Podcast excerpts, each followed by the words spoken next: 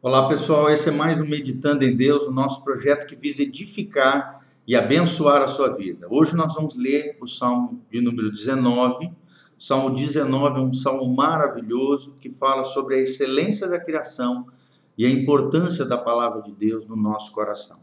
Vamos ler juntos, eu não vou ler todo o salmo, ele é meio grande, mas ao, ao, os principais versículos nós vamos estar lendo e comentando a respeito disso.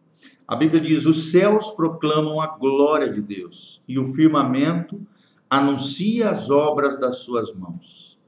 A lei do Senhor é perfeita e restaura a alma. O testemunho do Senhor é fiel e dá sabedoria aos simples. Os preceitos do Senhor são retos e alegram o coração. O mandamento do Senhor é puro e ilumina os olhos. Os juízos do Senhor são verdadeiros e todos igualmente justos. São mais desejáveis do que o ouro, mais do que o ouro depurado, são mais doces do que o mel e o destilar dos favos. Em os guardar a grande recompensa. Também da soberba guarda o teu servo, que ela não me domine. Então serei irrepreensível e ficarei livre de grande transgressão que as palavras dos meus lábios e o meditar do meu coração sejam agradáveis em tua presença, ó Senhor, rocha minha e redentor meu. Que lindo esse salmo, né, gente? É um salmo maravilhoso. Aqui, no começo, no primeiro versículo, ele fala sobre a glória de Deus, que se revela através da criação. A Bíblia diz que os céus proclamam a glória de Deus e o firmamento anuncia as obras das suas mãos. Por isso, todos nós somos indesculpáveis diante do Senhor. Aqueles que conhecem a Bíblia ou não conhecem, todos nós somos indesculpáveis. Ninguém vai poder chegar um dia diante do Senhor e dizer: Ah, Senhor, eu não sabia, eu não sabia que tu existia, não te conhecia. Porque a Bíblia diz em Romanos capítulo 1 que a, o caráter de Deus, os atributos invisíveis de Deus se manifestam, se revelam através das coisas criadas, a grandeza de Deus, a glória de Deus, sabe, o coração bondoso, amoroso do Criador, que fez as suas criaturas com um propósito eterno, que é manifestar a glória de Deus, vivermos para o louvor da sua glória. Esse Deus se manifesta através de toda a criação. Pense nisso. É muito bom nós olharmos a natureza com, essa, com esse coração, de enxergarmos a glória de Deus em tudo aquilo que for criado. A Bíblia continua dizendo, versículo 7, sobre a lei do Senhor, ou seja, sobre a palavra de Deus.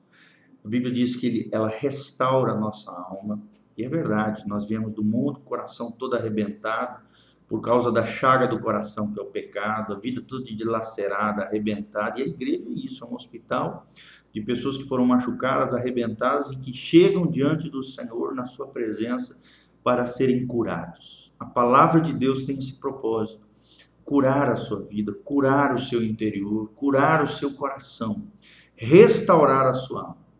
A Bíblia diz aqui também que a palavra de Deus, ela dá sabedoria aos simples. E é verdade. Por mais que você não tenha faculdade, não seja pessoa com doutorado, mestrado, seja o que for, querido, se você ler a palavra de Deus, buscar ao Senhor, sabe, buscar esse conhecimento de Deus, a sabedoria do alto, você pode ter certeza que Deus derramará sabedoria sobre você. Me lembro da carta de Tiago que diz: se alguém é falta em sabedoria, peça a Deus que a tudo dá deliberadamente. Ou seja, se nós precisamos de sabedoria para resolver problemas, para, sabe, sair, re, resolver situações na nossa vida, podemos pedir para Deus a sabedoria e precisamos buscar essa sabedoria na palavra de Deus. A Bíblia também diz no versículo 8 que a palavra de Deus alegra o nosso coração. Às vezes nós estamos desanimados, chateados, abatidos. Quando nós lemos a Bíblia, a Bíblia nos renova, alegra, nos fortifica, nos restaura, nos levanta no Senhor. Porque a palavra de Deus tem essa função, iluminar os nossos olhos, nos fazer enxergar a vida, as situações, as pessoas do ponto de vista de Deus. E sabedoria é isso, é enxergar a vida do ponto de vista de Deus. E no final ele diz aqui no versículo 9 que os juízos do Senhor, se referindo à palavra, são justos e são desejáveis mais do que o ouro. E esse sentimento deve brotar dentro do nosso coração. Que a Bíblia seja o maior tesouro que você tem na sua vida. Valorize a palavra de Deus, querido. Quantas pessoas morreram por causa da Bíblia? Quantas pessoas não têm a Bíblia e têm a fé cristã, mas não podem ter uma Bíblia como você tem aí na sua frente? E às vezes você não deseja ela como o maior tesouro da sua vida. Muito mais do que o ouro refinado, muito mais do que qualquer coisa, muito mais, mais, mais doce do que o chocolate, do que o mel, como diz aqui, do que o destilar dos favos. A palavra de Deus seja o seu alimento todas as manhãs, em todo o tempo. E eu tenho certeza que você será abençoado. Versículo 13, ele termina dizendo: Senhor, que a so... guarda o teu servo da soberba, que ela não me domine, e serei irrepreensível e ficarei livre da transgressão. É uma grande verdade isso.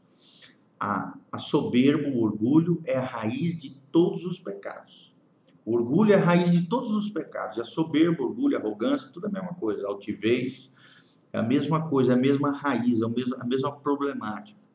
É você se autopromover, se achar, se achar melhor do que os outros. Se essa soberba te dominar, meu irmão, isso vai gerar, vai fomentar uma série de pecados dentro do seu coração. Agora, se você conseguir dominar através da unção do Espírito, do reconhecimento sincero de quem você é e da graça de Deus sobre você, você será irrepreensível, ou seja, incapaz de ser repreendido e será abençoado, santificado, consagrado diante do Senhor. Que as palavras dos nossos lábios e o meditar do nosso coração sejam agradáveis à presença do Senhor, como diz o salmista, porque Ele é a nossa rocha, Ele é o nosso redentor, o nosso Deus, aquele em quem nós podemos confiar. Que Deus abençoe a sua vida, em nome de Jesus. Amém.